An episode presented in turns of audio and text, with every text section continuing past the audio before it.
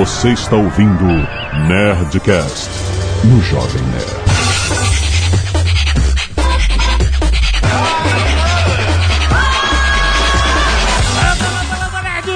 Aqui é Alexandre Antônio, Jovem Nerd, e eu não invisto meu dinheiro em bits. Aqui é o Marco Gomes, e Marco Gomes de novo não, esse Nerdcast eu vou pular. É verdade. Sempre tem. Aqui é o Cardoso e hoje vamos brincar de banco imobiliário. Aqui é o Caio Gomes. E se você seca suas frutas secas em cima do grid de bitcoins, para, por favor. Hein? Caraca, essa é muito interna. Aqui é o Azagal e vou fazer minha própria moeda com jogos e prostitutas. É quase isso, né, cara? Ninguém perguntou qual é o nome da minha moeda. Qual vai ser? Bitcoin.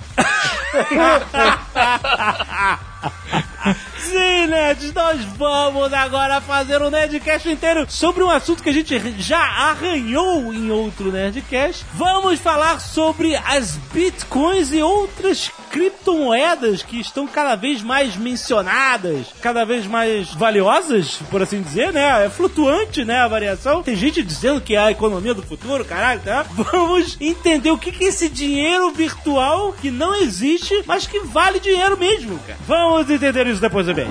Canelada. Canelada.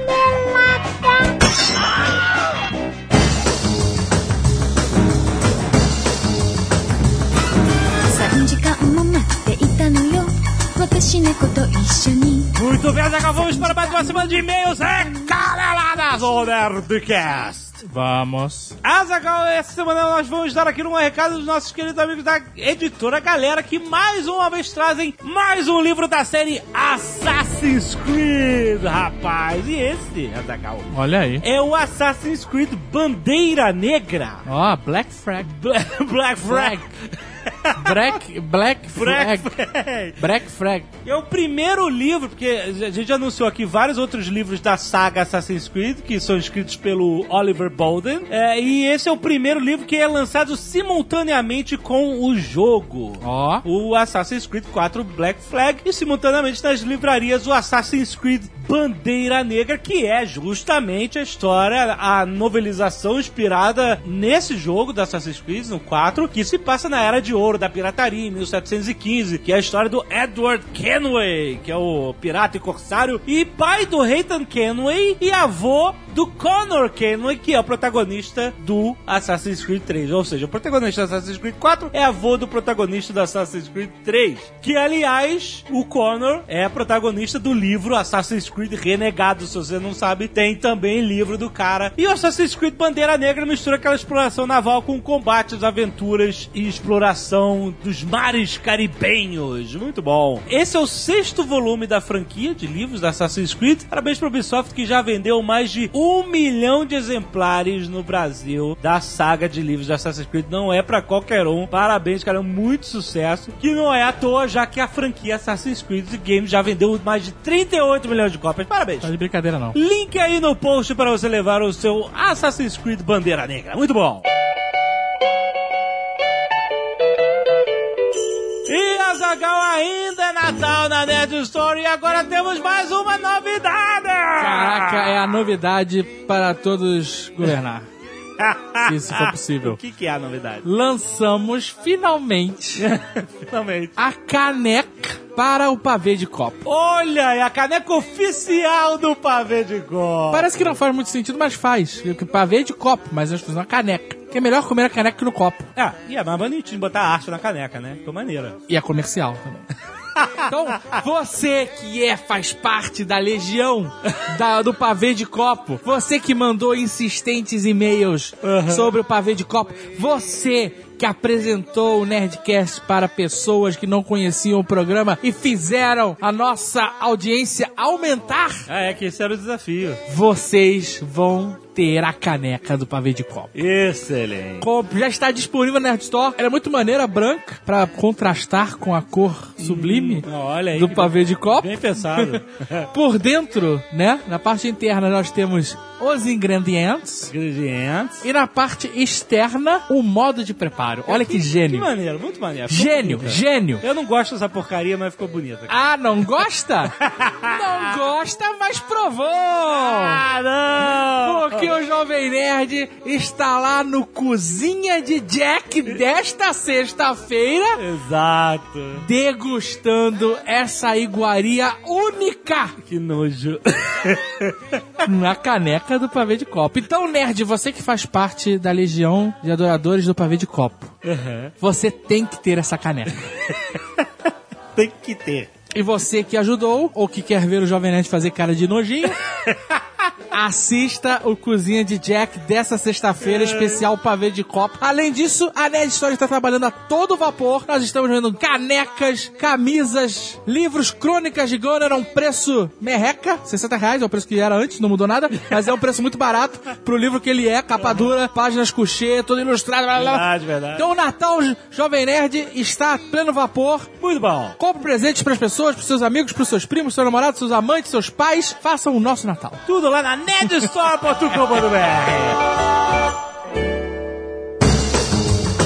E se você não quiser ouvir os e-mails e recados sobre o último Nerdcast, você pode pular diretamente para 23 minutos e meu salário é pago em bitcoins. Azagal, muitos e-mails e muitas pessoas mandando aqui, como sempre, os pratos do Cozinha dos Nerds. Muito bom, muito obrigado a todos que fizeram e compartilharam. E eu queria agradecer aos nerds cacete de agulha que doaram sangue. Tiago Sanvi e seus alunos. Olha aí, que bonito. Olha aí. E Johanny Honda, muito obrigado por doarem sangue e salvarem vidas. Aliás, Azagal, vou lembrar o que a gente falou no Nerd Office dessa semana, pra quem não viu, Azagal. O Brasil tem 1,9% da sua população como doadora de sangue. O que, que é um cara que é doador de sangue? É o cara que doa sempre que pode. Ou seja, você tem um período que você pode né, voltar a doar, né? Você, você doa sangue, aí seu sangue volta, é, se reconstitui durante alguns meses, aí você pode voltar a doar. 1,9 não é suficiente. É claro, a gente tá sempre, a gente toda semana aqui fala pra você doar sangue, não é à toa, porque todo mundo sempre precisa. Mas olha só, um estudo do Ministério da Saúde apontou que pro Brasil ser autossuficiente no quesito de sangue, o ideal é que 3% das pessoas realizassem essa ação regularmente. 3%, ou seja, só mais 1,1% de pessoas da população brasileira que a gente precisava doando sangue regularmente. Cara, é muito pouco e é fácil chegar lá, é só você ter esse hábito. Doar sangue é uma coisa saudável,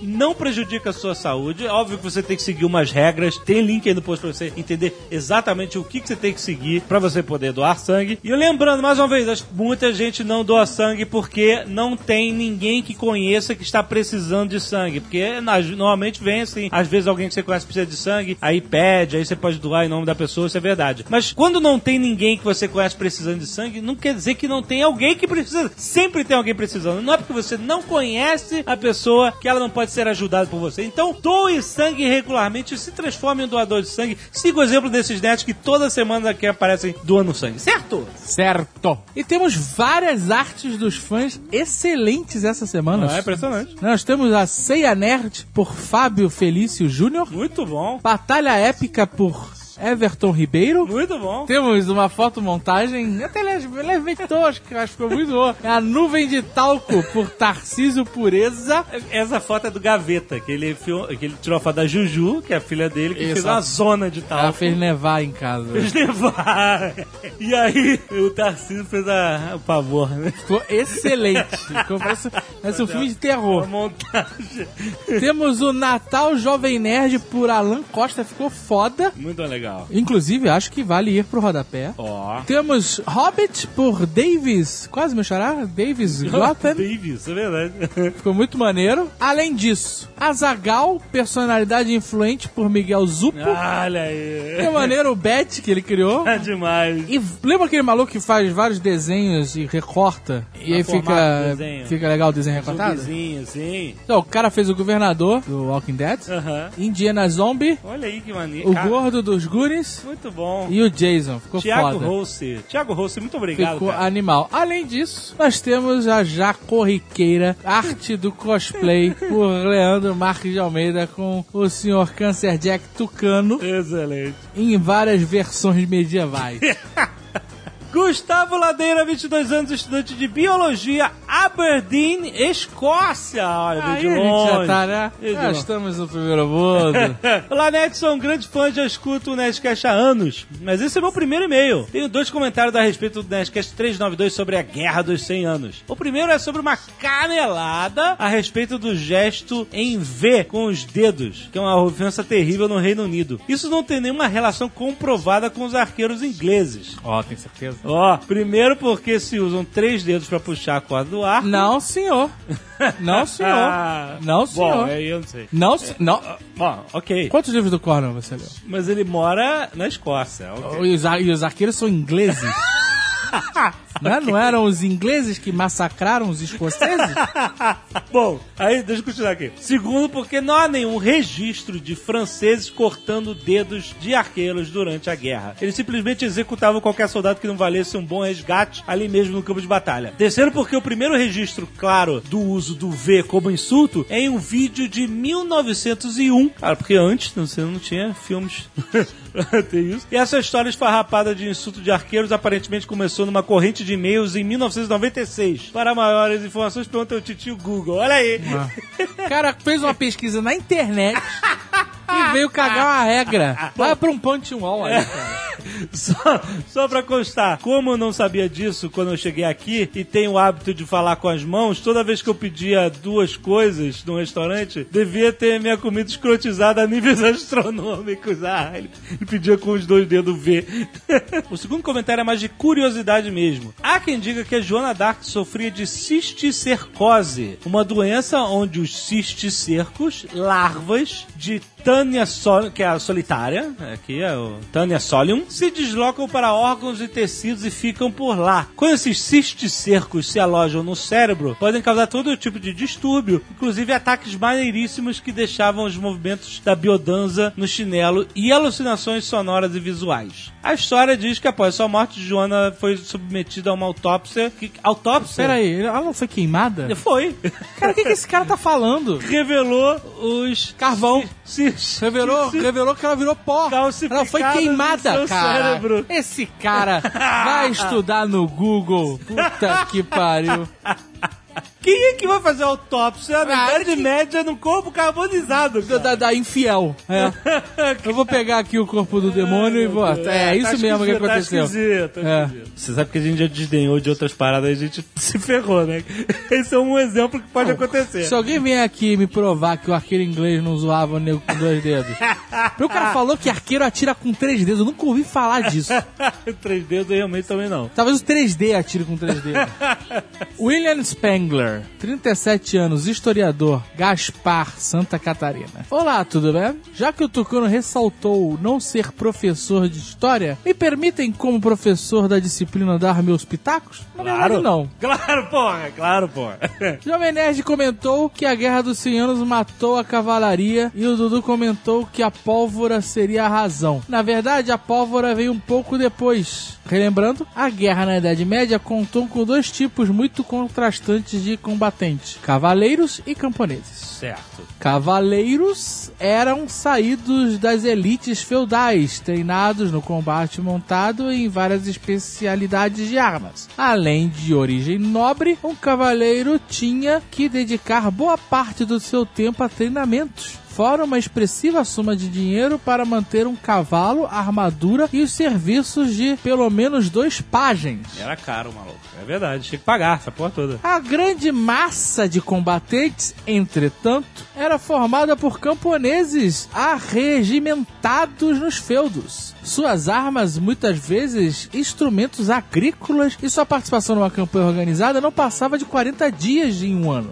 O resultado foi o predomínio da cavalaria durante a Alta Idade Média. Caraca, o camponês que durava 40 dias, uma, uma campanha. Pô, era William Média. Wallace, né, Parabéns, cara. Essa supremacia, entretanto, seria alterada durante a Guerra dos 100 Anos, quando os ingleses, com um exército pequeno, porém disciplinado, e utilizando armas mais eficazes, o famosíssimo arco longo que Sim. se atira com dois dedos, bateriam seus inimigos franceses em confrontos como Crécy, eu acho que é assim que se fala, Crécy, Crécy, É, que o francês tem que ter o... o qual é? Sim. Crécy, Aham. e, e aí a pronúncia desse é dúbia, Agincourt. mas dizem que é Azincourt. Agincourt. Sim. Azincourt. Que é que a gente falou que os caras que não eram nobres e tal, os arqueiros, detonaram toda a cavalaria, todos os nobres franceses e foi muito humilhante. Tem vários livros, tem um livro do Corlo sobre tudo isso aqui. hein? Só pra... claro. tem, tá a saga do Graal lá, do arqueiro, ele tem a batalha de Aham. e tem o livro Azincourt. Sim, sim, muito bom. E tem o livro 1356, 1365? é algum ano 1300. Fazer alguma coisa, é. Esse período também marca a ascensão do soldado comum no campo de batalha, como parte de exércitos maiores organizados por estados centralizados. Por fim, as armas de fogo e os canhões sepultaram de vez as cargas heróicas da cavalaria, bem como a inexpugnabilidade, parabéns pra mim por ter lido, e seus castelos. O JP mencionou que a França durante a guerra tinha muito mais gente que a Inglaterra. A França tinha uma população quase quatro vezes maior do que a Inglaterra e também era mais rica, mas não se encontrava tão unida e organizada enquanto nação. Sim. A Inglaterra, por sua vez, possuía uma monarquia mais forte e se deu melhor no início da guerra. Isso aí, muito bom. Parabéns, obrigado pelo e-mail, professor. Foi, foi ótimo. Te- te- Teve o respaldo do professor. Não é? Gabriel Vaz, 30 anos, designer São Caetano do Sul, São Paulo. Parabéns pelo ótimo programa dos nerds, que as histórias que são meus favoritos e esse foi um dos melhores. O que tenho a acrescentar sobre o tema, mais precisamente sobre a batalha de Agincourt, ou Azincourt, é o fato de que ela ficou ainda mais conhecida por ter sido uma das mais famosas peças de William Shakespeare, intitulada Henry V. Né? Tem O um Henrique filme do. Kenneth, Kenneth Bra- Branagh. Kenneth Branagh. então a batalha ocorreu em 25 de outubro de 1415, o dia de São Crispim, mencionado por nós. Segundo a lenda, o Crispim, Crispim é Cipriano? rei... Hein? Eu tô perguntando Peguei no... se são Crispim é São Cipriano. Não sei, seriam mesmo? São... Não são... sei, esse negócio de traduzir nome é foda. Não, não, o nome dele é traduzido é São Crispim. Segundo a lenda, o Henrique V fez um sensacional discurso antes da batalha que foi representado e citado em inúmeros filmes. Inclusive é daí que vem o nome da série Band of Brothers, com o discurso sendo citado no final por um dos veteranos. Aí ele colocou aqui o, um link pro discurso num filme de 1995. Será o filme do Kenneth Branagh? Nós, Band of, we Band of Brothers. Ele fala do Band of Brothers, isso aí. Vamos E- ver, só pra tirar minha dúvida. Você mudou no cara de bunda. Aqui, é ele, Kenneth Branagh. Ok. Francesco Brugnera Teixeira. O Teixeira, né, que tava bom pra caralho. Francesco Brugnera. Aí vem um peixe Tem um T na quebrada, quebrado. né? Não sei, às vezes o cara curte o Teixeira, né? Mas eu assinaria só Francesco Brugnera. 23 anos, doutorando em física aplicada a biomoléculas, arqueiro amador e fanboy da Idade Média. 23 anos doutorando, parabéns. Porra, o Doug Hauser. Parabéns, é. São Carlos, São Paulo. Eu conheço essa galera toda arte, ela cara. É tudo a mesma patota. Olá, nerds! Gostaria de contribuir com algumas curiosidades sobre a batalha de Azincourt. Ele bota com Z, por exemplo. Aham. Ele é arqueiro, ele podia tirar essa dúvida, né? Dos três dedos. dedos.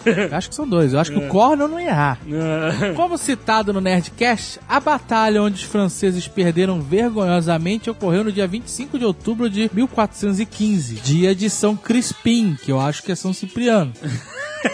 Essa data cria uma ligação com o evento ocorrido no ano anterior, a tomada da cidade de Soissons. Soissons, Soissons, deve ser Soissons, pelo exército francês. Nesse período, a cidade pertencia aos domínios do duque João de Borgonha, primo em primeiro grau do rei da França, mas que era aliado do rei inglês, Henrique V, Kenneth Branagh.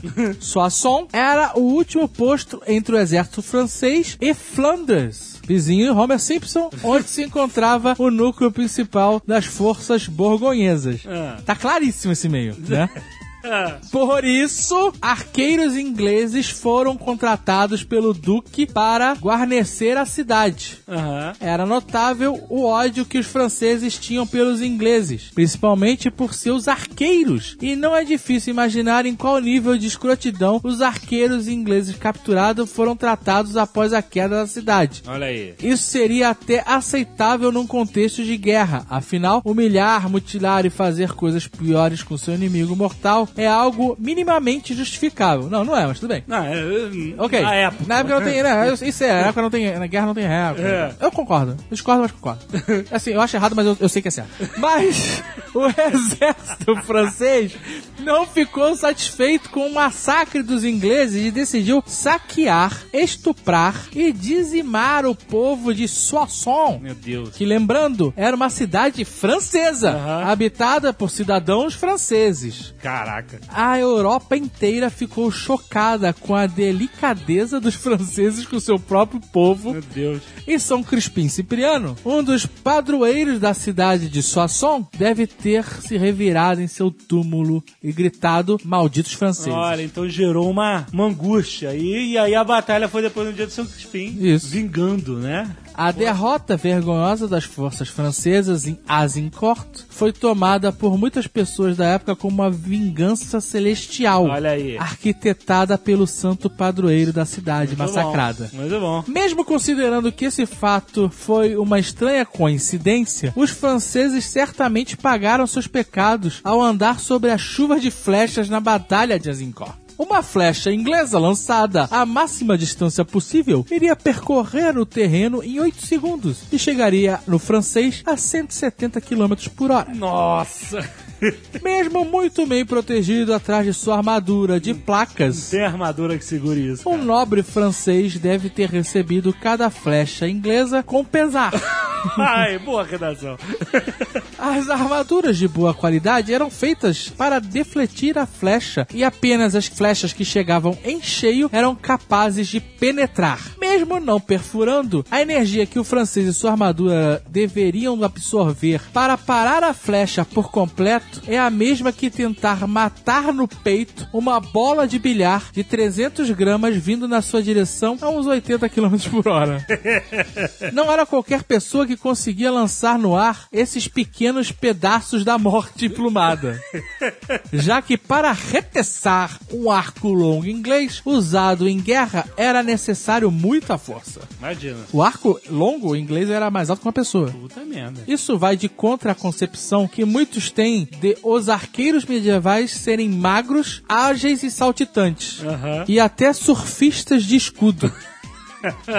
A força necessária para puxar a corda de um arco em sua extensão máxima, que é até a orelha, equivale a levantar um peso de aproximadamente 60 quilos até a orelha. Caraca. Apenas com a ajuda de uma das mãos, a força das costas e braço e um pouco de inspiração divina. Que era, era só aqui, né, maluco? No ombro. Caraca, maluco. Né? Se ainda considerarmos que os arqueiros ingleses conseguiam atirar de 8 a 12 flechas por minuto, calcule o tamanho do sujeito capaz de realizar esse feito. É verdade, é verdade. Era um brutal. Calcule também a, a desproporcionalidade entre os braços dele, né?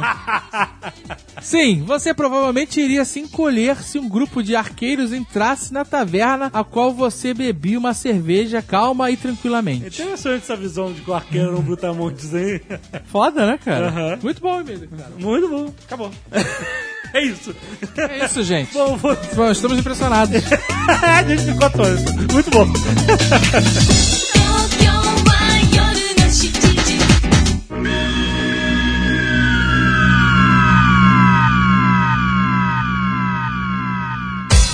O que é esse dinheiro virtual, cara? Assim, a gente já conhece dinheiro virtual Acho que é mais importante a gente rapidamente explicar o conceito de dinheiro. Muito ano passando. de dinheiro. Você quer chegar e tão A moeda, assim? né? A moeda. A moeda? Todo mundo sabe que antigamente a moeda, né? Era valia o peso dela em ouro, certo? Por Não, não favor. valia o peso dela em ouro. né? Valia, Eram ela era feita de ouro. ouro do país. Não, as primeiras moedas, Ah, de tá. você fato, Tá, você tá indo pros fenícios? eu é vou isso? longe. Eu vou longe. Puta que Eu pariu. vou longe. E aí, depois, com o tempo, a reserva de ouro daquele estado era representada com notas de papel, qualquer coisa nesse É, sentido. o... Então. Só que hoje em dia não é mais assim com papel moeda, certo? Porque, não, então, porque se a gente parar pra pensar, chega falando que, ah, dinheiro virtual é uma coisa tão intangível, né? Como é que eu posso confiar e tal? Assim, se você parar pra pensar, o papel moeda também é uma, é uma invenção jurídica, né? E também não é lastreado em ouro desde muitas décadas De atrás. muito Mas tempo ele atrás, é é. lastreado na confiança Não, do e Volta mais um pouco. Por que ouro vale alguma coisa? É, Porque sim, né? exatamente. Porque... Eu, eu, eu nego fala de ouro pra caralho, eu sou mais diamante.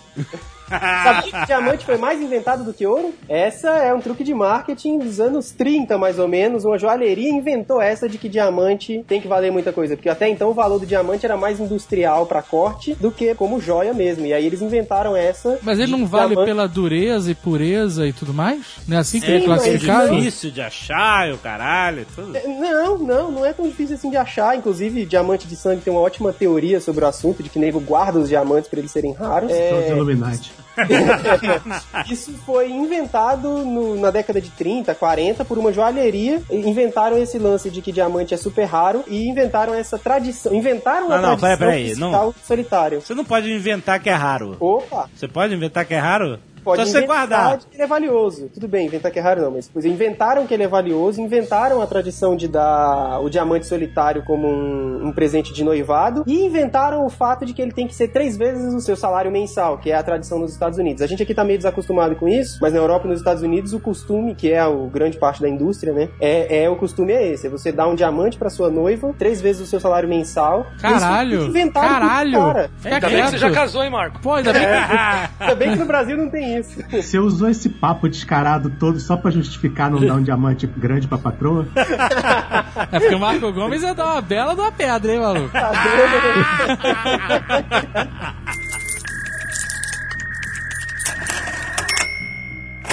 Mas é engraçado porque o ouro, ele é um metal valioso, né, e tal, mas ele, se você analisar friamente, ele é um metal de merda, né? É um bom condutor. É, Não, mas... mas pra uma sociedade medieval, pra que serve essa porcaria? É bonito, Ele é mole. gente. Só porque é, É bonito. bonito. É porque é É, não bonito. perde o brilho. É, porque não pega, porque é mole, é, né? Então, mas imagina, pra uma sociedade pré-industrial, ele não servia pra nada, ele simplesmente era um valor porque ele era bonito mesmo, mas na prática, ele é o metal mais inútil que tem. Quer dizer que a economia é fútil, é isso que...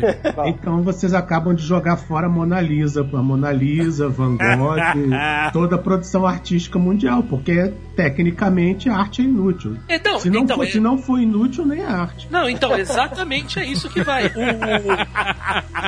Existe um valor psicológico no negócio que não tá nada relacionado ao valor prático dele. Então, o ouro tem um valor porque a gente quer que ele tenha ouro. Da mesma maneira que a gente quer que o papel moeda tenha valor. O ouro tem esse valor porque as pessoas concordam que ele tem que ter esse valor. É isso. Como elas concordam, pagando esse o valor que ele tem. Eu dou muito mais valor ao couro do que ao ouro, por exemplo. O couro? É. Por quê? Porque olha só, olha a dificuldade e o sofrimento que é você ter couro.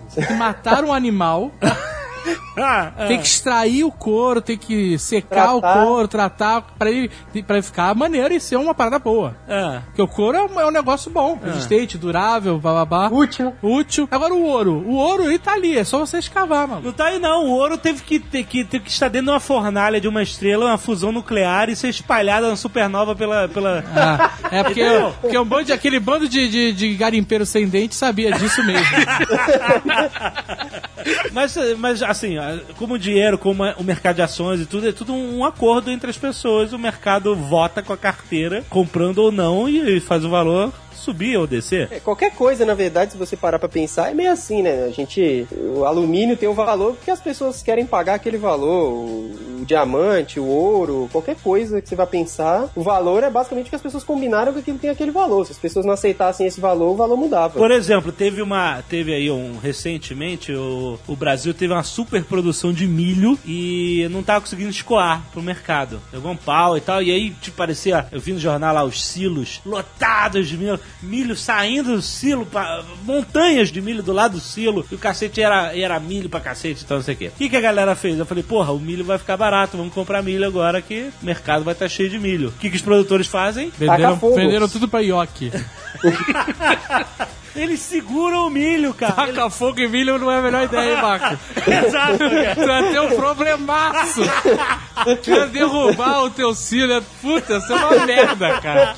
Eles seguram o milho, eles não vendem, porque se eles venderem vai ser muito barato. Então eles seguram o máximo que eles puderem pro mercado voltar a se abastecer, a ficar, entendeu, carente e tal, e o, e o preço do milho não cai tanto, entendeu? Então, você vê, isso é um, me- é um macete. Aí caras aí fazem. vem o Globo Repórter, Fantástico, né? Fazer reportagem denúncia, que tem gente morrendo de fome, Morrer eles de fome tá segurando lá o milho, milho. eles estão segurando o milho. É, exatamente, é.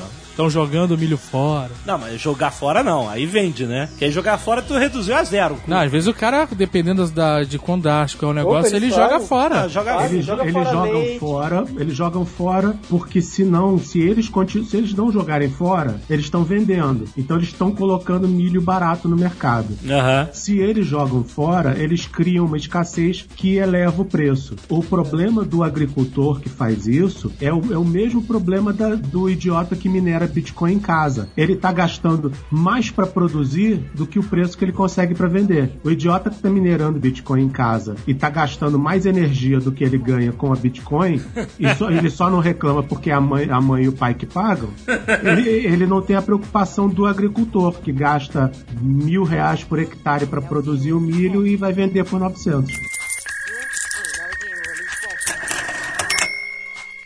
Tá, mas vamos lá pro dinheiro virtual. Qualquer pessoa que já jogou um joguinho qualquer sabe que, que né, que dinheiro virtual. Não, não tô falando de créditos no jogo, não. Tô falando de dinheiro virtual virando dinheiro de verdade. A gente já viu essas notícias da. Lembra da chinesa que, que faturou um milhão de dólares é, no Second, Second Life, né? Caralho, cara. Ela fazia apartamento de decoração do Second Life. E é tudo virtual e Isso tal. é a prova que o ser humano é um babaca.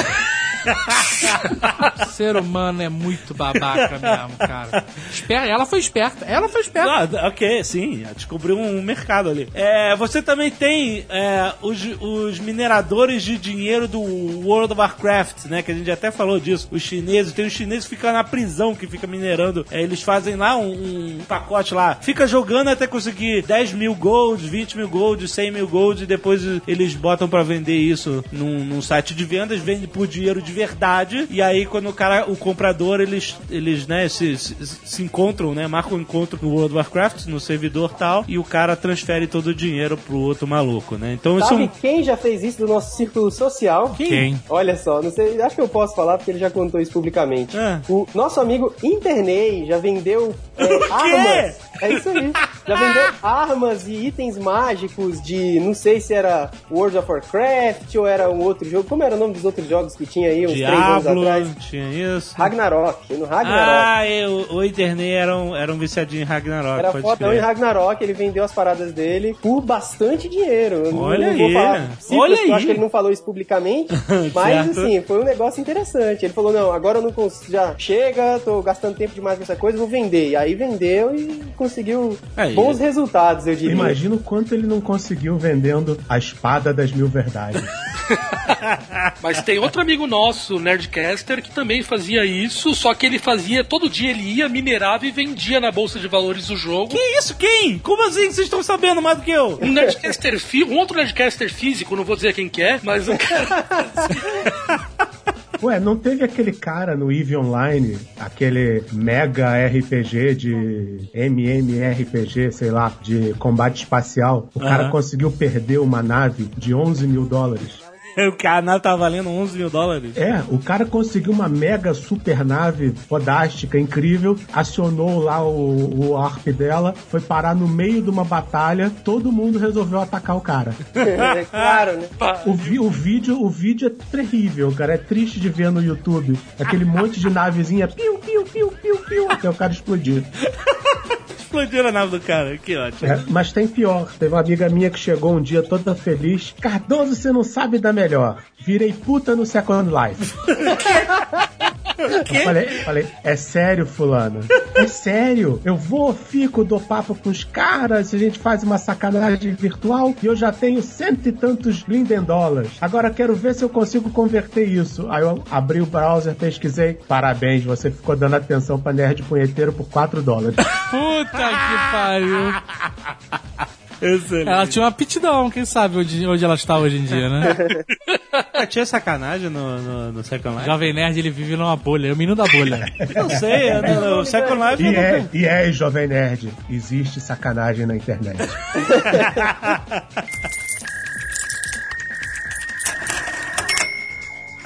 Mas o dinheiro do game que vira dinheiro de verdade, ele é também aquele negócio. É um, é um acordo entre duas pessoas, né? De que isso vale essa parada. Obviamente, se você coloca numa casa de leilão. É, na verdade, não é só entre duas pessoas, né? É, entre um então- grupo. Então, quando Porque o cara que compra, ele acredita que vale aquele valor e que ele vai poder repassar depois, né? Não, sim. Isso, então- ele vai usar esse dinheiro pra fazer alguma coisa, É, seja no- no momento ir numa que ele- cafeteria, seja comprar uma espada mágica. No momento né? que ele bota num site de leilão, ele vai ter concorrentes que vão estar fazendo mais barato que ele, e aí isso define um mercado, o grupo decidindo o valor do dinheiro virtual. O Bitcoin é muito diferente disso?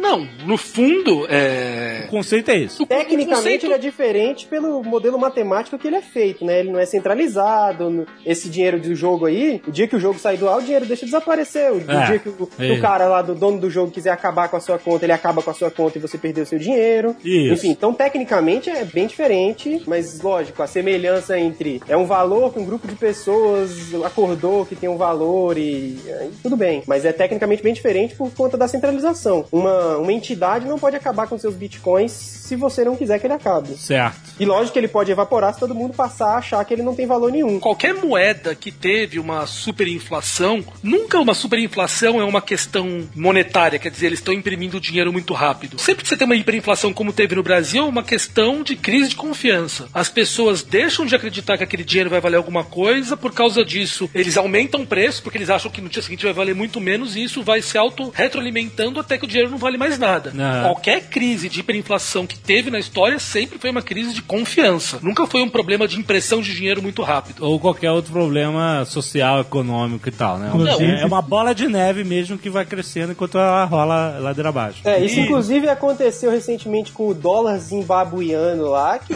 chegou a trilhões. Chegou a trilhões, chegou a trilhões. Comprar um É, você tinha que- você tinha que um carrinho de Não tá ferro.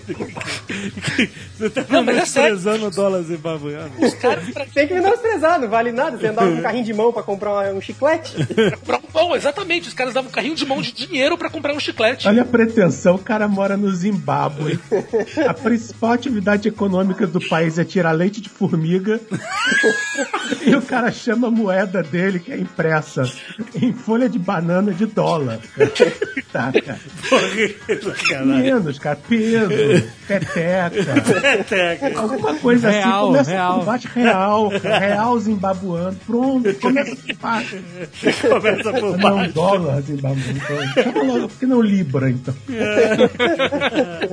Falando de uma outra moeda que perdeu o valor completamente, foi o marco alemão. É, é, é. no final do século XVIII, eu acho, sei lá, que, enfim, perdeu completamente o valor, virou, virou poeira, virou pó. E aí, tá falando de uma moeda alemã, de uma moeda europeia. Tudo bem que eram outros tempos, lógico. Né? Não, mas aqui no Brasil, os cruzeiros, cruzados novos, cruzados reais, todos eles foram questões de crise de confiança que o papel ia perdendo dinheiro a uma velocidade impressionante. Se a gente não tiver, fizesse as trocas de cortar três zeros, o nosso papel também ia valer zero em muito pouco tempo. É, aquele corte de zeros era pra tentar segurar a parada, porque senão tá, ia todo mundo com um carrinho de mão de dinheiro pra comprar. Exatamente, dólar zimbabuiano. É, exato. Meu primeiro salário de estagiário foi 23 milhões de alguma coisa.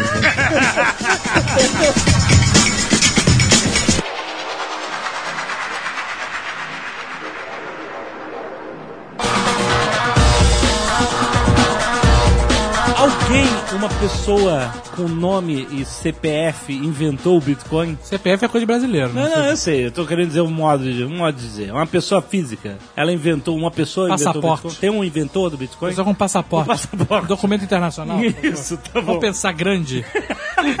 Tô falando de CPF. Tem um inventor? Tem um, um pseudônimo que é o Satoshi Nakamoto, que hoje em dia sabe que ele pertenceu a um grupo de pessoas que foram eles que desenvolveram os algoritmos e lançaram o paper que deu origem ao Bitcoin. Ah, Isso, então e foi. esse trabalho foi baseado num trabalho já descrito em 98 por um outro cara chamado Wei Dai na lista de, de e-mail dos cypherpunks. Ou seja, é, um- é aqueles negócios que foi evoluindo, né? Então. Ele foi o- pegando a ideia do um, botando Isso, coisa e exatamente, tal, e foi evoluindo. É, a ideia de criptomoeda foi primeiro descrita inscrito em 98 por esse, por esse Weidai nessa, nessa mailing list Mas, do mas Cypherpunk. isso é um username também, né? É, sim, sim. É tipo sim. Neo, né? Sim, não tem o cara. Weidai, é, exatamente. Morpheus. E aí, em 98, é, exatamente. e aí, em 98, esse cara publicou isso. 11 anos depois, em 2009, o Satoshi Nakamoto, ou o grupo Satoshi Nakamoto, mas eles só se identificavam como indivíduo, né? O indivíduo Satoshi Nakamoto, seja ele um indivíduo só ou vários, publicou o, o paper que deu, que, que descrevia mais claramente o Bitcoin, que depois foi implementado, virou o que virou, mas ele saiu do projeto em 2010, sem dar muita explicação. Então ele é meio anônimo, assim. é, enfim. Então, explica exatamente. Ele publicou explicando como é que faz o algoritmo e tal. O que, que é o Bitcoin, então? Ele é um cálculo matemático absurdo que você faz com um programa, é isso? O que, que é uma Bitcoin, Por que- caralho? Por que, que nem todo mundo pode fazer um Bitcoin facilmente? né? Eu acho que essa é a maior dúvida, né? Não, então, o Bitcoin ele é um sistema distribuído, né? Então, existe uma re- a rede de computadores, todos eles que têm que aceitar uma nova moeda para ela poder fazer parte do sistema. E para ele poder fazer parte do sistema, tem que se fazer uma conta bastante complicada, que demora muito tempo para se fazer e de vez em quando essa conta dá um resultado correto, lá que elas que- e esse processo correto é que cria uma nova moeda. É meio abstrato mesmo o conceito, é bem técnico o que eles estão fazendo por trás, mas a ideia é mais ou menos essa. Um negócio... peraí, peraí. E Isso tudo tá me, me remetendo a sempre. E tá me criando a falsa ideia de que existe um- uma instituição central que aceita essa conta. Não existe isso, né? Existe uma rede. A rede que aceita a nova moeda, não é um computador específico, é Isso. todos Só- que fazem parte da rede que, que tem que aceitar. Isso. É, existe um cálculo, existe um software. Esse software ele tem regras e esse software com essas regras está distribuído em muitos computadores. Esses computadores só aceitam moeda que se encaixa nas regras. Porém, se alguém quiser atualizar este cálculo e fizer isso funcionar em muitos computadores, você vai ter uma segunda versão. Por exemplo, Sim, sim. o que aconteceu com Litecoin. Litecoin parece Bitcoin, só que ele é um pouco mais rápido e tal. E é a mesma coisa, ou seja, pegaram o algoritmo do Bitcoin, alteraram ele e convenceram um monte de computador que aquilo ali era válido e beleza, passou a ser válido por um grupo de pessoas. Hoje o grupo é menor, o grupo do Litecoin é menor do que o grupo do Bitcoin. Mas é mais ou menos isso. Posso tentar uma analogia? Por favor. Olha, Por favor. manda ver. Mais ou menos para dar uma ideia do que, que é o Bitcoin. Imagina que você baixa da internet um documento com um modelo para você imprimir dinheiro em casa. Só que isso demora muito tempo. Aí depois que você imprime aquele dinheiro, você tem que escanear aquela nota e mandar para todo mundo para as pessoas validarem e dizerem, ok, essa nota vale. E Aham. você só vai poder imprimir aquela nota. Todo mundo que tem aquele mesmo software que você tem. É- ou seja, é aquela nota é única e você não pode copiar aquela nota. Uhum. Porque o número de série é é- vai ficar o mesmo e aí vai virar, uma vai virar uma nota falsa. E aí, cada vez que você usa essa nota na internet, digamos que eu quero comprar 2 quilos de, daquela droga azulzinha que vendiam no Robocop, do- no Robocop 3. Nuke? Não, ah, no queria- 3? No 2? É no 2, desculpa. É, eu quero nuke. comprar 2 quilos de nuke. Aí eu pego, a no- eu pego uma nota dessas que eu imprimi, vou lá no cara do nuke, falo, olha, eu quero 2 quilos, tá aqui uma nota de Bitcoin. E aí ele vai pegar aquela nota, vai soltar na internet e vai perguntar, essa nota é legal, essa nota E é a válida? rede vai responder Aí vale. todo mundo vai, vai todo mundo vai pegar aquela nota e vai começar a fazer cada um investigar um pedacinho da nota e vai dizer, ok, essa nota é legal. Em troca disso, todo mundo que investigou ganha um pedacinho da nota.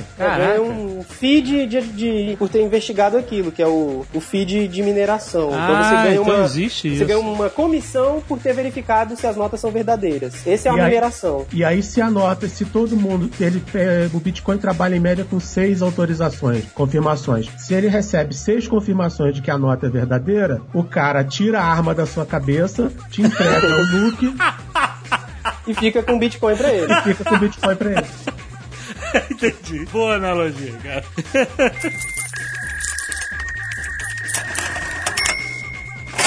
Mas além dessa mineração que é validar um Bitcoin, eu tava ouvindo um podcast que o Marco Gomes me indicou, um amigo dele, Para com essa merda, não é?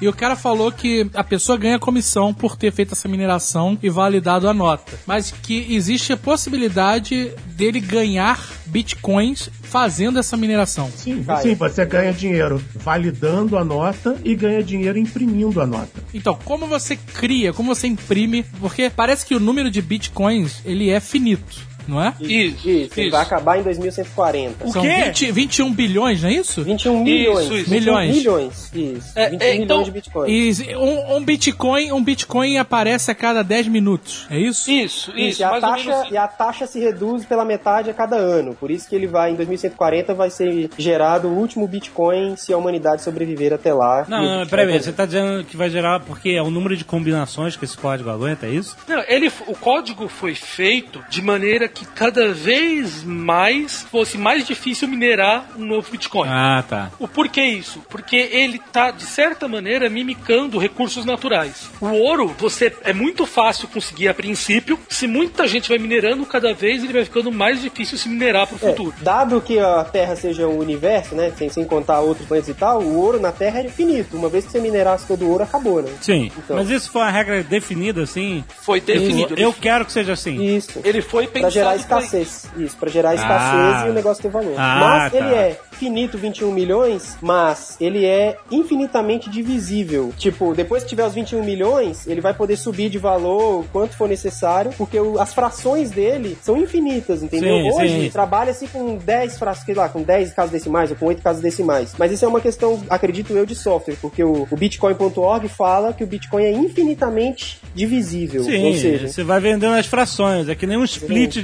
de mercado de ações, né? Isso, A ação isso, chega num tal valor que você, pum, você divide elas em dois pela metade do preço e aumenta o número de ações. Então, mas a minha dúvida aqui é a seguinte: o cara que quer ouro, ele, sei lá, contrata os trapalhões, eles vão na Serra Pelada e acham uma pepita de ouro, certo?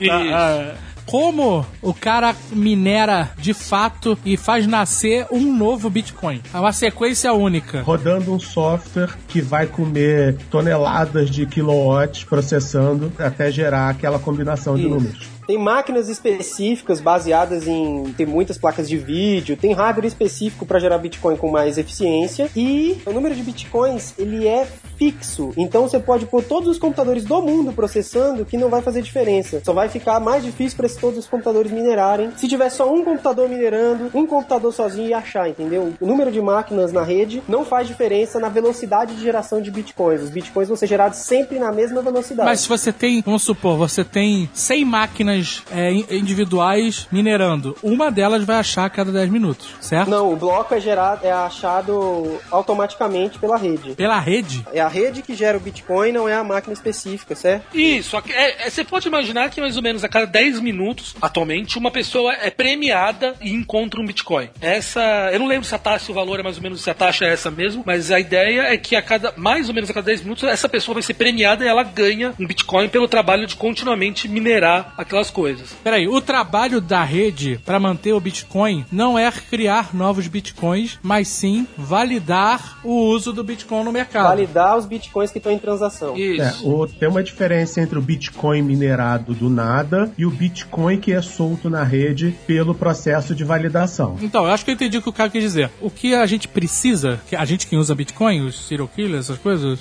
os assassinos de aluguel, Marco Gomes, que agora compra, é bem suspeito isso pra falar, né? pois é. Fez um- a gente fez um Nerdcast sobre Deep Web, aí a gente falou que quem usa essa porra era só a galera de pedofilia, drogas e falaram, assassino. mas quem- Ah, E aí o Marco Gomes logo depois se interessa em ter bitcoins. Mas olha Quem? só.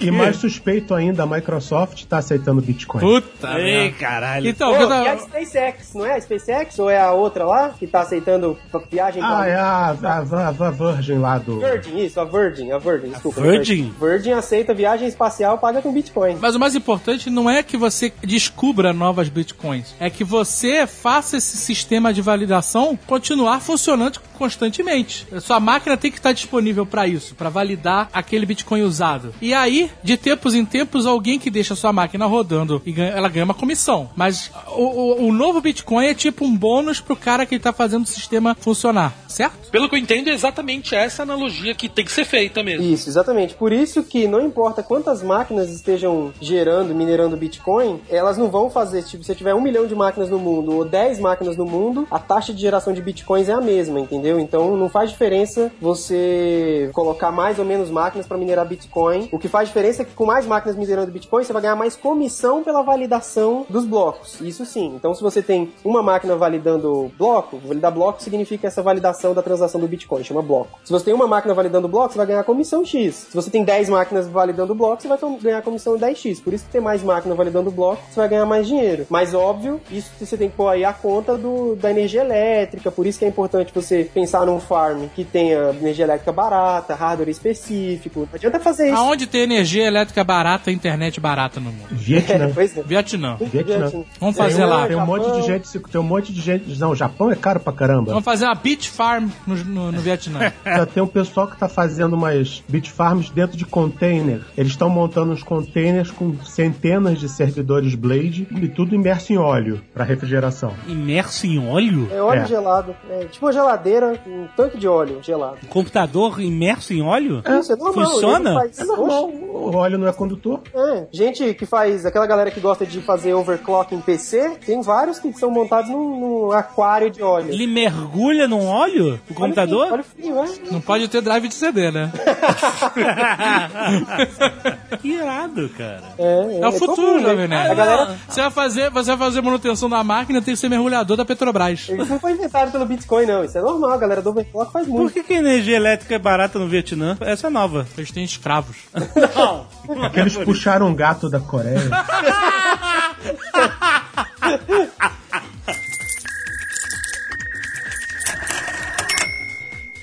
A minha dúvida é o seguinte: se eu chegar e falar assim, quero que o meu PC crie uma Bitcoin. Hoje. Falo assim, quero o- começar hoje. O que eu tenho que fazer? Peraí, mas tu não usa o PC só pra jogar? tu usa o PC pra jogar, usa o Mac pra trabalhar. Tu falou isso no outro Nerdcast. Então, Aonde, é. que, aonde é que tu vai minerar Bitcoin?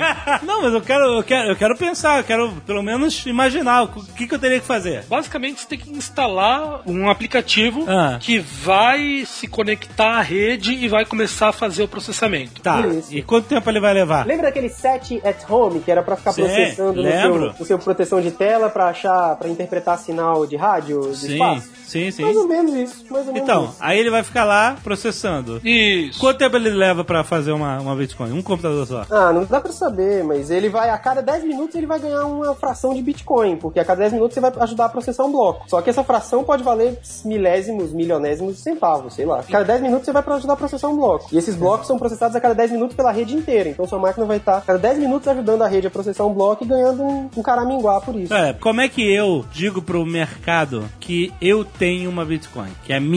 Eu tenho uma conta em algum lugar? Não, você tem um endereço que chama carteira e essa carteira é um endereço como se fosse um endereço de e-mail, só que ele é um código meio difícil de falar, é tipo AJ342B maiúsculo. Então, mas essa carteira ela é validada pela rede também, é isso? Isso. E isso, como é que eu isso. sei- como é que ninguém rouba a minha carteira virtual de Bitcoin? Rouba? Ou se De rouba? vez em quando rouba. rouba? Rouba. O que- como é que o cara rouba a carteira de. Como é que o cara bate uma carteira de Bitcoin? Vou imaginar o seguinte: você tem uma moeda. O que, que é essa moeda? O que, que é essa moeda? É uma informação ligada à minha conta, é isso? Você tem um, é, um código e esse código é o que representa Bitcoin. Mas, e ele tá na minha carteira. Ele tá na tua carteira. Daí você quer agora pagar o marco que vai dar o cabo de alguém e quer. A gente só tá fazendo coisas negativas, né, Marco, ele, ele apaga Para de retweet. Ele apaga retweet. merda aí, fala, foi usar usa outra pessoa, porra, eu não. Marco, ele, ele é, ele é the cleaner. Ele apaga retweet. tá, eu quero pagar o marco. pessoa. Quer me pagar Ele por uma coisa lícita, por favor. Vamos fazer um É exemplo, sério, é outro sério. exemplo. Vamos, tudo bem. Vamos pagar o Marco que tá vendendo casacos. Hipotético. Vamos lá, o Marco- vendendo casacos de é- muamba na- na, E, e você vai passar essa moeda para ele. O que, que você faz? Você tem uma chave privada, você pega e gera um número público, que é aquela, aquela criptografia público-privada. Daí você, com isso, você fala assim: estou entregando esta moeda pro Marco. E com essa chave que você criou a partir da sua chave privada. Eu falo, ah, eu tô mandando a, a moeda da minha carteira pra carteira dele. Isso. Isso, porque esse número é público, todo mundo pode saber. Então, Aham. qualquer pessoa pode chegar e falar o seguinte: Ah, essa chave era do Alexandre o Alexandre, essa moeda veio do Cardoso, depois do Cardoso veio de mim e ela foi criada. Então você pode retraçar, como tudo é público, qual que foi a sequência de, daquela moeda. E Peraí, mas aí eu fico com uma dúvida. Sim. A galera do, da Deep Web lá não usa Bitcoin por não ser rastreável? E agora? É. Vem aí o paradoxo da coisa. Ela é rastreável entre as carteiras, mas você não sabe quem é o dono da carteira. Ah. Então você sabe que ela saiu da carteira 1 para 2, da 2 para 25, da 25 para 39, mas quem são os donos você não sabe. Então isso é muito, inclusive isso é interessante, porque é tudo público, transparente, mas ao mesmo tempo super secreto, super privado, entendeu? E aí vem aquele lance de, é uma coisa muito comum no, no mundo da segurança, inclusive, nego achar que pra uma coisa ser segura, ela precisa ser escondida, e não é assim. É possível fazer segurança com total transparência. O Bitcoin é um exemplo disso entre vários, né? Agora, mas como é que o cara rouba a carteira do... Se ele conseguir roubar essa tua chave privada, Privada. Igual ele um consegue e-mail. fazer qualquer coisa, Eu entendeu? Legal, mando, eu, mando, eu mando um arquivo foto da sandpelada.exe. Você clica, instala um cavalo de Troia para ficar monitorando sua máquina Aham. e fuço o seu HD onde naquela pasta arquivos secretos Bitcoin. E pronto, copio, aquilo, copio aquilo ali e pronto. Foi assim que a. Carolina Dickman perdeu os bitcoins dela, então. É, se você usar a chave privada antes do cara usar a chave privada dele, você, você, é Você do esvazia, esvazia a carteira dele pra tua. Inclusive, de vez em quando aí, né, inclusive as pessoas vão colocar nos comentários e tal, que nego que perdeu HD com 7 milhões de dólares em Bitcoin. Nossa! É. Caralho! É, Mas fica no HD assim, a parada? Não, na chave é não- você põe onde você quiser. É um arquivo. É um arquivo, é um arquivo, é isso? É um arquivo TXT. É um TXT, Ah, cara. um um TXT, TXT. com 25 caracteres. Você põe esse TXT com 25 caracteres onde você quiser. Não, já, pode- peraí, se é Ah, um pode TXT, decorar? Peraí, se é um TXT, o cara perdeu o HD com um TXT, ele tem uma cópia em algum outro lugar, ele falou assim, caralho, Tem, esse é o lance. Esse O cara. cara não fez backup. ah, esse idiota não fez? Isso, e perdeu 7 milhões de dólares. Puta que pariu. Braille E o backup do Bitcoin é um negócio complexo também, porque se você faz backup, você tá ampliando a sua chance de, um perder. desses backups vazarem, e se É. um dos backups vazarem, fudeu, você perdeu seu dinheiro. Então você pega tipo um milhão de dólares, faz 10 backups disso, você tem 10 lugares pra nego procurar, entendeu? Em vez de um só. Você quer trabalhar com Bitcoin, você tem que fazer um curso de memorização. É. Puta, é complicado. Você bate a cabeça igual o cara da novela, fudeu. Ou então você pega aquele arquivo, imprime, apaga tudo, guarda num cofre e pronto. Pronto, é. Guarda na carteira. Aí rouba a sua Se perder carteira. carteira, fudeu também. Ah, mas qual é a chance do Zé Ramelo que roubou tua carteira saber que, caralho, essa carteira é de Bitcoin do cara, tô rico. Não, mas se fosse é. o único backup, tu se fudeu anyway. É, perdeu o dinheiro, é, tá ok. É, porque isso é uma outra coisa também. O Bitcoin perdido, ele nunca mais pode ser recuperado. É Se algum verdade. dia alguém É. perder 20 milhões de Bitcoin lá em 2140, só vai sobrar um milhão de Bitcoins, porque Bitcoin perdido não volta. É tipo dinheiro que você taca fogo, sei lá, não, não tem como voltar. Não tem como reimprimir. Solução para isso, vamos ver, crianças, quando todo mundo descobriu que guardar ouro em casa era perigoso e porque as- os bandidos vinham, invadiam a casa e levavam ouro e você não podia andar na rua com muito ouro na mão também porque era pouco prático, qual foi a solução que se inventou para você guardar o seu dinheiro de forma segura com garantia? Bancos. o que vai acontecer com o Bitcoin? Banco. Bitbank. Você acha que É, as hoje... exchanges já são meio banco, né? Toda exchange é um. Nesse, nesse, nesse sentido aí, ela já é um Não, banco. não. nesse Os sentido é, porque exchanges- você guarda o dinheiro lá. Os exchanges não são bancos, eles são colchões maiores.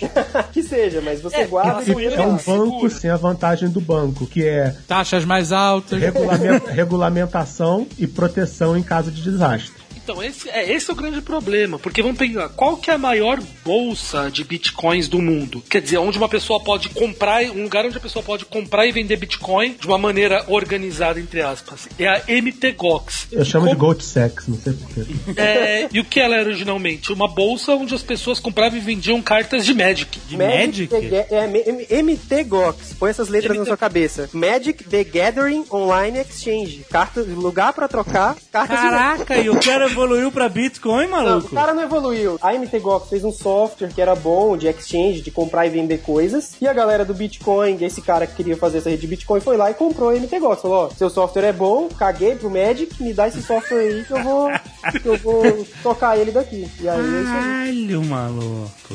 Que loucura. Então você vê que já é, é- é uma coisa muito amadora ainda. Aham. Então é o que o Cardoso falou, você não tem toda a regulamentação pra proteger a pessoa. Você não E tem toda agora, você não tem nenhuma uma regulamentação. É, aí. Porra, cara. Mas, gente, vamos pensar também que é 2009, né? Ó, tem pouco tempo, então relaxa. Se você tatuar A internet o código não tem da Bitcoin, regulamentação e é o tanto tempo que tem. não vale? Tatuar o código? Não, porque quando você usar, eu não sei. É, tatuar a carteira, talvez, mas aí. Tatua com rena.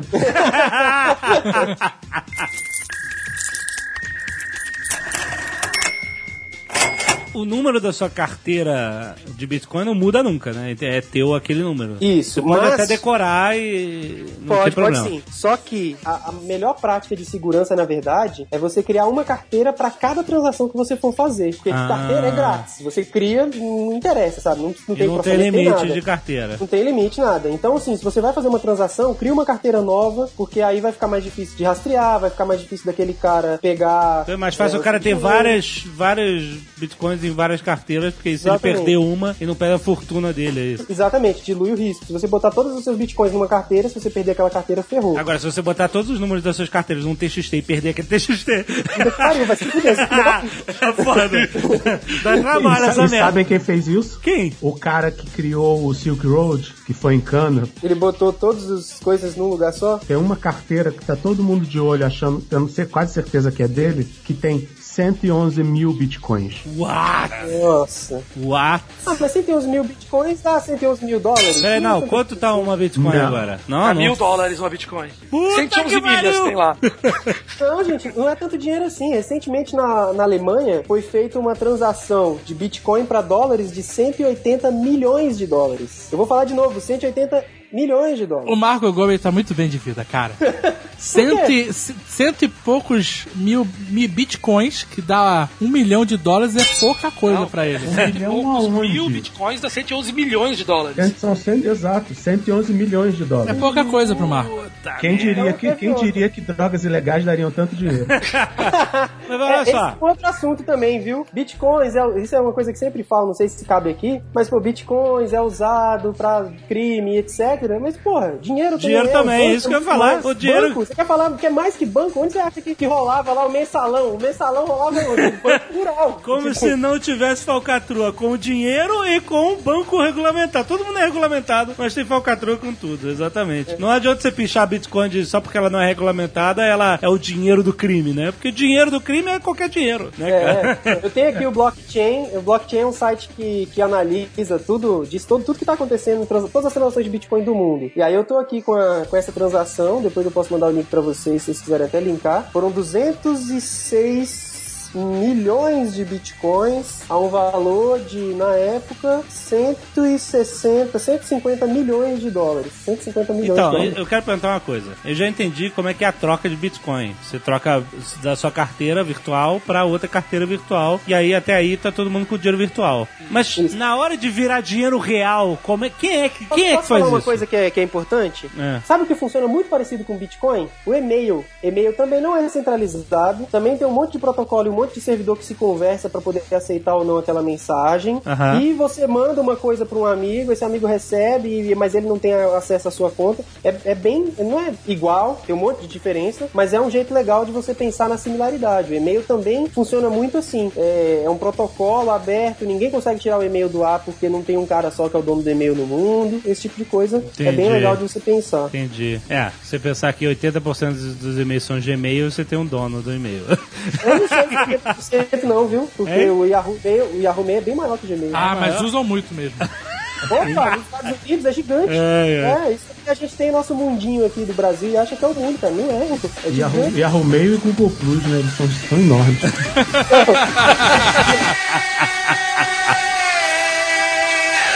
Check this out.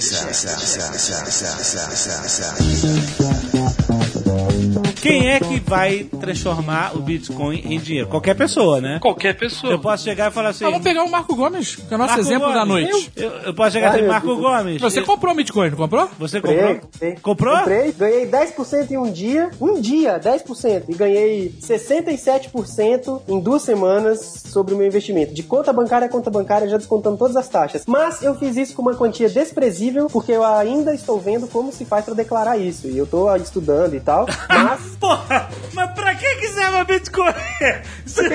Porra, rapaz. Como é que você vai declarar pra Receita Federal? E olha, eu tive rendimento de 67% Ah, se você falar pra um cara da Receita que você... em bitcoins. Ele vai, vai surtar, ele vai ter um derrame. Pelas minhas pesquisas iniciais é simples, é só emitir uma DARF com. Então, ninguém quer saber, 37%. ninguém quer saber como paga imposto de.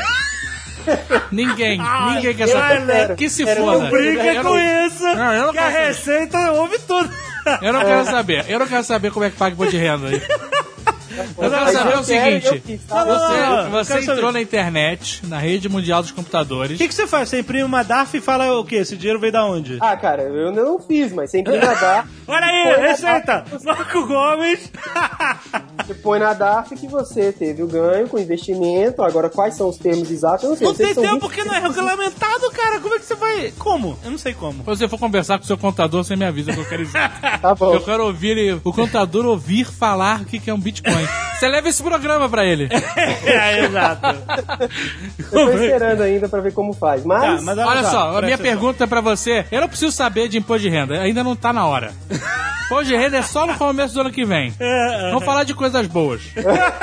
Como você comprou sua Bitcoin? Isso. Existem algumas maneiras, todas elas é basicamente a mesma coisa. Você vai pagar em dinheiro para um site e o site vai te entregar bitcoins que ele comprou de alguém. Tu vai botar o número do teu cartão de crédito, é isso? Não necessariamente. Não, não, O que mas eu é como se fosse uma compra online. Botar o número de cartão de crédito é meio burrice, né? Mas você põe. Eu, por exemplo, fiz uma transferência bancária num valor lá ridículo, baixíssimo, para uma conta de um cara no Brasil. Então você fez conta- um DOC. Fiz um doc, fiz um doc. Ok. Eu fiz um doc e esse doc apareceu lá no. O cara é humano, então você tem que realmente, como qualquer transação financeira, você Tem que mandar um confiar. fax pra ele? Com com o comprovante de depósito? Não, não, não. Mas tem que confiar que o cara vai ver e vai tomar seu dinheiro, entendeu? É uma. Igual quando você compra em e-commerce em qualquer lugar. Então é mais ou menos quando você lida com casa de câmbio também, que você deposita na conta da casa de câmbio e Isso, isso. Aí eu depositei na conta do cara, o cara Não, viu fala, lá. o, cara, o cara é uma empresa de, de, de trade. Isso, isso. É uma empresa de trade, eu não vou ficar falando nome aqui, porque, enfim, não vale a pena. Mas. Ah, deve ser é, Bitcoin com K. Brasil? Não. Aí eu fiz essa transferência pro cara, no valor lá da minha conta bancária pra conta bancária dele, ele viu, creditou na minha conta e esse dinheiro ficou lá em real, não ficou em Bitcoin. Aí eu uso esse dinheiro pra comprar Bitcoin a hora que eu quiser, tipo um crédito que eu Ah, você lá. ganhou um crédito virtual em reais. Isso. isso. Aí você eu vai em outro lugar. é Não, no isso? mesmo lugar. No mesmo lugar. No mesmo lugar eu ponho lá, ordem, criar ordem de compra. Eu quero comprar bitcoins. Quanto você quer pagar? Você põe o valor que você quiser. É como se fosse o home broker dessa empresa, né? Isso. Isso, isso. Eu, ponho- eu pus o valor que eu queria pagar lá. E se você pôr um valor baixo demais, ninguém vai te vender esse Bitcoin. Se você pôr alto demais, você vai perder dinheiro. Então eu pus Isso. o valor de mercado da hora. Uhum. Tava lá 755 reais. Vou até falar os valores aqui. Tava 755 reais o Bitcoin naquela, naquele momento. Eu comprei ele a 755 reais. E eu botei lá que eu queria comprar todo o valor que eu tinha em créditos. Era, sei lá quanto não, não importa muito. Mas eu botei assim, eu quero usar todo o dinheiro que eu tenho em crédito 100 pra mil reais. Bitcoin. 100 Pra mil você reais. comprar uma Bitcoin por Não, 755. frações de Bitcoin. Era menos de um Bitcoin. Frações de Bitcoin. Frações de Bitcoin. Ah, sim, porque tá valendo mil dólares, ok. Não, era 755 reais. E eu quis comprar uma fração, eu não comprei o Bitcoin. Bitcoin tá valendo mil dólares essa semana. Semana passada era, sei lá, 100 dólares. É. Ah, é, tá. nesse nível. Eu comprei no mercado de Bitcoin a 755 reais. E aí, beleza, eu, eu tive lá X Bitcoins, ou X ponto X Bitcoins, né? Isso, a fração. pronto, eu tenho esses Bitcoins. Você não, comprou, você não conseguiu comprar um Bitcoin? Ele não queria gastar tanto dinheiro. Não consegui, não, não quis, né? Porra, de 700 reais, Marco Gomes. Ah, mas eu não quis. Olha aí as ações da Bubaca caindo. Ah, tá. Tá. Aí o que, que eu fiz? E também isso é que eu tô te falando aqui, né? Você nunca sabe se é verdade ou não. Olha o cara. Aí, o que, que eu fiz? 755 reais, comprei em bitcoins, tenho lá ponto .x bitcoins, certo? Esses bitcoins são meus, assim como são ações, e eu vendo a hora que eu quiser. Eu esperei subir. Você tá? paga alguma taxa administrativa pra ter essa carteira de bitcoins, essas coisas? Você paga só no momento da transação e é um valor pequeno. É aquela comissão da, da mineração, certo? Não, você paga uma comissão pela própria. pro Na exchange. bolsa, né? Pela Isso, exchange você vai ter que pagar. Por exemplo, eu paguei R$ 4,90, R$ 4,90 pra pôr o dinheiro lá. Ou seja, eu pus X reais, menos R$ 4,90, que foi a comissão que o cara cobrou pra receber meu DOC, enfim, pagar na conta de luz dele, certo? É, o cara criou um serviço e tá cobrando serviço. é. Isso, exatamente. R$ 4,90 foi o que eu paguei pra colocar dinheiro lá, Pra transformar esses reais em bitcoins. Não- ele não me cobrou nada e ficou lá o dinheiro. Aí ficou lá, em um dia teve valorização de quase 10%. Então, porra, valorização de 10% em um dia é uma, uma bela de uma valorização. Oh! Mas Eu comprei no dia 7 do 11, às 14 horas. Eu vendi no dia 19 do 11, 12 dias depois às 11 da manhã. E eu vendi quando o Bitcoin tava. Eu comprei a 755 reais. Eu vendi quando o Bitcoin tava a 1.715 reais. Ah, peraí. O Bitcoin ou, a- ou o equivalente à fração que você cobrou? Não, não, Não, o Bitcoin. O Bitcoin. Bitcoin. tava 755 reais quando eu comprei e tava 1.715 reais quando eu vendi. Eu tive um ganho de 67,62% na minha carteira em 12 dias, de conta corrente a conta corrente, já descontando as taxas. Por quê? Porque quando eu peguei o dinheiro de Bitcoin, transformei em real e botei esse real na minha conta corrente, fiz transferência para minha conta corrente que eu uso no meu cartão de débito, ele obviamente cobrou uma outra comissão, que foi de 6 reais. Ou seja, me cobrou uma comissão para eu colocar o dinheiro na, na bolsa, me cobrou uma comissão para eu tirar o dinheiro da bolsa. Tá? Aham. A comissão que ele cobrou é de 2% mais 2,90. 2,90 fixo, não importa tanto, mais 2% do que você vai tirar e na sua conta corrente. Porém, isso só aconteceu porque foi um momento muito especial que o Bitcoin em um mês saiu de 100 dólares para 1000 dólares. Isso, assim, não é investimento. Eu sempre falo, isso é muito importante a gente falar aqui, meu. É porque já tem gente assim, carro. vamos É, trabalhar. É a nova bolsa de valores. Nova bolsa de valores, exatamente. Vou vender tudo morar debaixo da ponte. Se o senhor K tivesse aqui, ele estaria falando isso. É, meu, não vá- Quem, quem colocou a 100 dólares e tirou a mil, puta que pariu. Fiz um negócio do caralho. Igual eu aqui fiz esse negócio do caralho, ganhei 67% em 12 dias. E quem comprou a 1.700 e se desesperou e vendeu quando caiu a 1.000, se ferrou completamente. Exatamente. Então não vá vender, não é investimento. E até isso eu acho importante botar. Tem um investidor, Fred Wilson, da Union Square Ventures. Os caras sabem o que fazem. Eles são investidores do Kickstarter, da SoundCloud, do Etsy, investidor do, do Foursquare, do Duolingo, de um monte de coisa foda. Os caras sabem o que fazem. Jovem. Não, eles são investidores do Jovem Nerd. Pô, tu, tu não ajuda a gente pra nada mesmo. Ele falou o seguinte: eu não tô no, no negócio, olhando no negócio de Bitcoin investindo em empresas de Bitcoin pela especulação. O Bitcoin, e ele, isso é a opinião dele, tá? Eu tô só expondo aqui. Ele falou: o valor do Bitcoin é que ele pode ser pras finanças o que a web foi pra comunicação. Ele vai ser o protocolo de valor global, porque é muito mais fácil fazer transferência descentralizada e etc, para você conseguir comprar e vender coisas, empresas conseguirem comprar e vender global sem muita interferência. Ele fala que é esse o valor do Bitcoin, não é especulação. Então, pelo amor de Deus, não vá especular e não vá vender seu carro pra fazer isso, porque você pode fazer merda e eu nem o Jovem Nerd temos nada a ver com essa porra.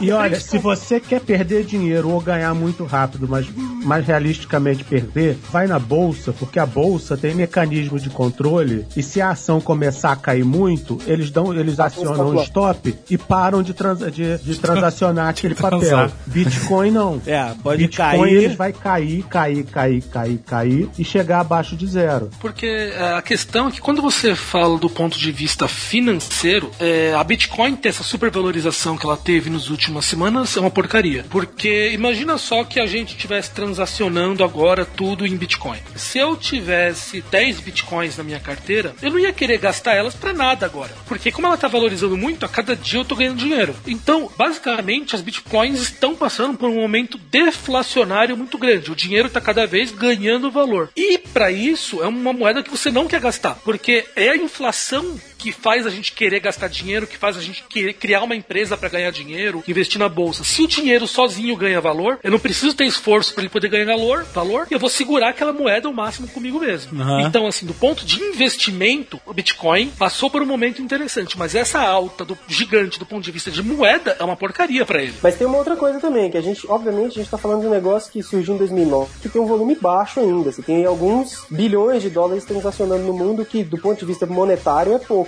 Enfim, com o tempo essa coisa vai se estabilizar. Se as pessoas adotarem, ele vai ficar cada vez mais estável e cada vez mais parecido com o que a gente conhece hoje como bolsa, né? A própria Nasdaq, quando começou, também era uma loucura. E, enfim, vai... É que pro Só que sucesso outro- do Bitcoin, ele não pode ser parecido com a Nasdaq, ele tem que ser parecido com os traders de moeda, né? Que daí é onde ele vai poder aí ser, ser válido. Só que com a transação levando até 10 minutos para ser completada, isso fica meio inviável. Por quê? Então, mas é, qual é o esquema desse negócio de 10 minutos? Porque se você for fazer uma transação é, internacional entre bancos e, e tudo mais, leva muito mais do que 10 minutos. Esse Pra é você lance. que é pobre.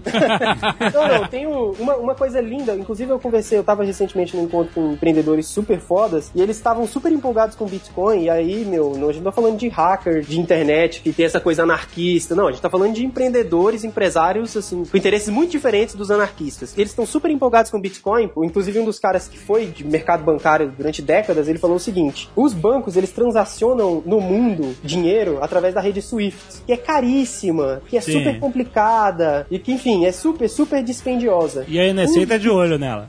E é, exatamente, a rede Swift é foda.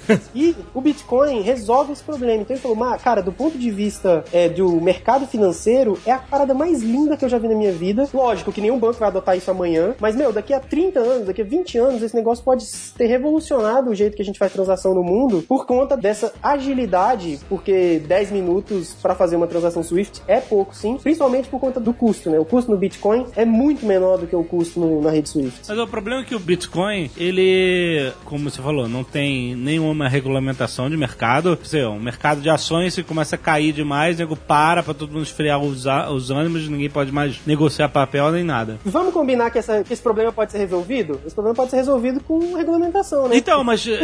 é, não, eu sei, mas. Esse é um problema fácil. É é possível regulamentar a Bitcoin? É possível? É, é só você regulamentar a bolsa. ué. Vai numa hora, no- todos os exchanges que quiserem operar no Brasil e cumpram essas regras. Não, não, não, não, mas se Só que o caráter falar- dele é internacional, né, cara? Você pode. As do Brasil, mas eu posso naturalmente tradar na do, da, da Islândia agora. Sim, mas aí pra retirar o dinheiro você vai ter que trazê-la pro Brasil, né? E aí a receita vai estar de olho e etc. Então, basicamente é o seguinte: pra usar o Bitcoin, você vai ter que transformar isso em alguma coisa, em bem. Você não- esse dinheiro não vai ser vapor pra sempre. Você vai comprar um serviço, você vai comprar um produto ou você vai transferir pra sua conta bancária. Nesse Ou, ou, momento, ou, ou, né? O Hitman. quê? É, então. Mas nesse momento a Receita tá olhando, sabe? Então. Não, então, a Receita deve estar desesperada pra descobrir como fazer essa coisa funcionar, né? Porque, como você eu falou, acho que você. não, acho que a Receita nem sabe que existe. Ah, cara, olha só. Eu não sei não, porque. Ela Receita- descobriu agora porque você resolveu pagar imposto de renda em cima de transação de 10 reais de Bitcoin, porra. bum, ba, da, bum, bum. Será que vai chegar o momento em que o mundo vai ter que regulamentar Bitcoin ou as economias vão começar a ser quebradas, bancos vão começar a ser quebrados, porque grandes transações vão começar a migrar para o Bitcoin no momento em que isso ficar mais fácil de ser entendido? No momento que os governos perceberem que estão perdendo dinheiro, eles vão correr, vão correr em cima. Por enquanto, só tem 9 bilhões de dólares rodando no mundo Bitcoin. Isso é troco de pinga para governo. Aham. Só que tem um jeito muito fácil e muito simples, por exemplo, do governo dos Estados Unidos, não só é, regulamentar, como controlar o mercado de Bitcoin e pode ser até uma coisa boa para evitar essa flutuação louca da moeda. Sabe como é que é? É. Aceitando Bitcoin para pagar imposto. Olha Por quê? Por- eu não porque eles-. É fácil. No momento em que o governo passar a aceitar bitcoins e, disser- e determinar que eu aceito bitcoin para cobrar para pagar imposto, mas eu pago eu- x x dólares por bitcoin. Ele regulamentou o valor, né? Regulamentou Não, o valor. É, ele é o dono da maior quantidade de bitcoins do mundo a partir desse momento. Não, mas então, mas como você regulamentou? Não vai ter mais flutuação louca, é isso? Ele Porque pode, ele ele pode pode- estabelecer um valor um pouco acima do que o mercado tá pagando e as pessoas vão acima dele. Ah, Se eu ele vou quiser lá. baixar o preço, ele taca lá embaixo, ele consegue controlar o preço da maneira que ele quiser. Assim como o Banco Central faz com o dólar. Se o governo fizer com que as pessoas deem seus bitcoins pra ele, a reserva dele aumenta. Ele passa a ser dono. É, essa é uma das coisas. É isso que os- a China faz mais ou menos com o mundo hoje em dia. Não, é isso. É, e, e- e aí é uma outra coisa que você vê que, como o pessoal fala, ah, o Bitcoin é uma moeda que não pode ter dono. Não é bem verdade. Monetariamente, uma pessoa, se ela tiver a maior parte do controle de moedas, ela determina tudo sobre a moeda. O preço, se ela vai ser valorizada ou desvalorizada. Então essa é, Então, é- é assim- uma das coisas que você vai ver que não é tão verdade dele, não, é, não tem dono. É, uma das. É a única, digamos, a única falha, eu nem sei se chama de falha, mas uma característica muito importante do algoritmo do Bitcoin é que se alguém controlar mais de 50% dos Bitcoins do mundo, essa pessoa dita o valor, o algoritmo quebra. Só que pra uma pessoa controlar mais de 50% dos, dos Bitcoins do mundo, ela tem que ser bastante rica, né? Então, se uma pessoa controlar mais de metade dos dólares do mundo também, a coisa mais ou menos vai pro mesmo lado. Então, faz parte do, do, do modelo. Mas realmente esse- essa característica existe. Eu, eu não diria que é um dos únicos problemas. É, daí entra uma questão que, como o Marco falou, tem investidores que gostam, tem outros que não gostam. Eu acho acho, assim, minha opinião pessoal, a ideia de moedas criptográficas vai, vão ser uma coisa que no futuro vão dominar. Mas o Bitcoin em si, ele tem problemas muito básicos, eu acho, na construção dele, que fazem com que ele não, não permitem que ele se torne uma moeda global. Ah, o fato dele ser uma moeda deflacionária, dele ter um limite de máximo de moedas, então ela naturalmente vai se deflacionar, são coisas que vão acarretar um problema para ele ser uma moeda prazo. global. Então você acha que pode ser que um- uma série de instituições financeiras é, globais decidam criar um Bitcoin 2.0 totalmente regulamentado tá, para usar esse, esse tipo de moeda regulamentada no mundo inteiro e meio que deixar o Bitcoin normal morrer, é isso? Eu, é assim, eu acho que o caminho vai ser. É como se fosse, ó, Bitcoin- esse moleque aqui de garagem inventou essa, essa parada que funcionou, mas eu não tenho muita confiança porque é muito anárquico, então eu vou inventar a minha versão eh, globalizada e regulamentada, seria isso? Isso aconteceu com o Linux, né? Isso aconteceu com o Linux? É, tem um monte de Linux fechados, o próprio Sun de- tem, é, que De nego pegou e empresas respeitadas. Exatamente. Então, eles pegam o própria modelo da. Bitcoin, dá- dão uma, uma melhorada e tal, e criam a própria rede deles, com jogos e prostitutas, criam uma rede Swift Bitcoin Criptográfica. 2.0, e, e aí, de repente, começa a funcionar no mundo? Será que é isso que pode acontecer? Eu, eu que eu acho mais provável do que a Bitcoin atual se tornar a moeda mundial para transações. É. Existem outros moedas criptográficas, tá? A maior depois do Bitcoin é a Litecoin, que vale menos do que o Bitcoin, mas teve um spike também, teve um, uma valorização alta aí nos últimos dias, saiu de tipo 7 dólares para 100 dólares em uma semana. E a característica dela é que ela, os blocos dela são menores, então ela replica um pouco mais rápido, você consegue confirmar a sua transação mais rapidamente. Transação que demorava 10 minutos é mais rápida. Mas é que essa- nem você ter um cartão American Express, né? Você vai num lugar e, ah, desculpa, não aceito. Mas tem sala VIP. Tem sala VIP. É por aí, é por aí. Sabe- mas sabe um- uma coisa que, se- que sempre pega a minha cabeça do lado teoria da conspiração? É, o Marco falou lá no início que cada vez é mais difícil minerar uma Bitcoin. No início era muito fácil minerar uma Bitcoin. E lá no início, quem que era a única pessoa que conhecia os Bitcoins? Os Illuminati? Não, o Satoshi, o cara que criou essa desgraça. certo. Ah, Se o cara minerou uma tonelada de Bitcoin naquela época, cara. ele tá bilionário. É isso? Exatamente. Ah, ah, Ele pode ser. Ah. Isso tudo pode ser uma grande jogada dele pra ficar bilionário, mas, porra, se ele fez mas, isso, essa, ele merece, mas, vai. merece. essas, mas essas bitcoins não teriam que aparecer nas carteiras globais? Ah, É. se, o cara está- se o cara fez tudo isso. Mas elas não falando, são agora- é porque não são rastreáveis, e aí? As pessoas saberiam que elas existem, né? Não, só quando ele transacionar. Só quando ele transacionar. Ele pode estar esperando. Ele pode Mas ser- quando ele criou, elas não foram. A primeira. A, a criação não é uma transação? Não, quando ele passar ela pra frente, que a gente vai poder ver quando ela foi Mas criada. ele deve ter um milhão de carteiras, cara. Isso, não então, assim, uma é só. pura teoria da Mas então, mas a gente não sabe quantas bitcoins tem no mercado? Porque é então, sabe. deles têm tá inseridas, não? Ele não pode chegar amanhã com um bilhão de bitcoins Não, e ele- cagar o as mercado dele- todo. As dele estão por aí, mas elas podem estar espalhadas e. Então, mas e- então elas não vão causar diferença nenhuma. Elas tô estão no que ele tá mercado. falando que ele pode ter esse dinheiro. Não, ele tá bilionário, só isso. Cara, mas se ele tem. puta, aí whatever, né? Se ele pegou 100 mil, 100 mil bitcoins, hoje em dia o cara tem 100 milhões de dólares. Aí parabéns pra ele, cara. Exatamente. Então, eu não é acho. Se pau. ele conseguiu Parabéns. criar essa corporação, essa corporação, não, que ele conseguiu criar essa comoção mundial em volta de algo que ele criou, velho, ele Não, merece. o cara merece ficar rico. Concordo. Ah, eu acho que ele merece tanto quanto o moleque canalha que teve uma ideia genial essa semana num jogo de futebol lá nos Estados Unidos. Ele imprimiu um código QR que finalmente serviu pra alguma coisa. Finalmente, Le- levou um cartaz com o símbolo de Bitcoin e pediu, escrito, oi mãe, me mande Bitcoin. Levantou o cartaz no, no meio do jogo, a televisão filmou, o pessoal do Reddit viu, achou, eh, escaneou o código e aí de sacanagem começaram a mandar migalhinha de Bitcoin pro cara. No Nossa, final, do, no final do jogo, o cara tinha 24 mil dólares na carteira. caralho, por conta de um, Excelente. de um meme de, Red- de Reddit. Caraca, que gênio. Se fosse no Brasil, tinha roubado a carteira dele. Sabe quem comprou 11 milhões de Bitcoin e hoje tem tipo cento e tantos milhões de dólares porque comprou quando era barato? Não, não quero saber. Internei, claro. Ha ha ha